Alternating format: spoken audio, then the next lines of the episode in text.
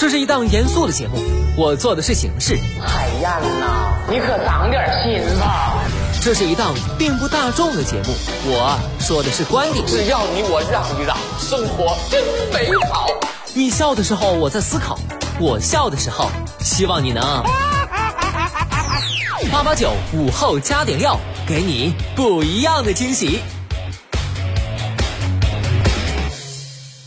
欢迎回来，午后加点料，我是海鹏。近日，吉林通化一些网友在社交媒体反映，因疫情事发突然，在隔离期间缺乏物资，有的家中已经快断粮。不少当地网友为了引起政府重视，不得不反复刷相关话题，最终让其冲上热搜榜。一月二十四号，通化市副市长就生活物资配送不及时的问题致歉。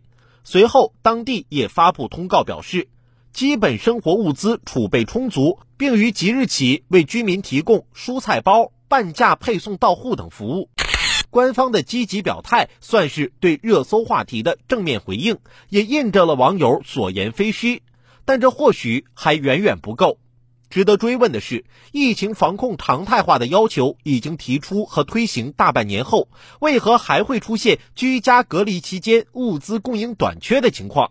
既然物资储备充足，针对当前的散发疫情，地方能否在事前考虑周详，做好物资分发、配送、应急预案等？这都该是疫情防控常态化重要的组成部分。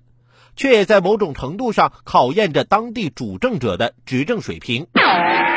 面对疫情，一些地方主政官员应该明晰的是，让普通公众配合隔离，绝非一把锁那么简单。居家隔离，食物、药品、生活必需品如何供应？集中隔离后，家中宠物谁来照顾？这些生活中细枝末节的问题，都是对地方防控工作的拷问。而民众认同与否，也恰恰反映在这些细节上。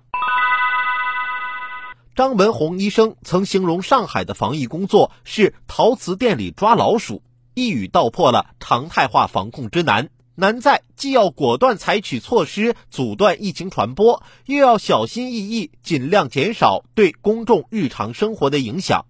如何有序隔离的同时保障民众的日常生活，都需将举措落在实处，要真正把百姓生活放在心上。在防疫大局里，政府扮演的角色应该是引导者，是服务者，是主动引导公众配合防控，主动为居家隔离人员做好服务，努力减少管控措施对公众日常生活的影响，才能赢得公众认同。把疫情常态化工作做出实效。当然，这样的要求不仅仅适用于疫情防控工作。事实上，对于地方而言，无论针对什么样的灾害或突发事件，都需要提前做好应对预案，统筹安排。唯有未雨绸缪、周密部署，才能避免出现措手不及、应对失当的局面。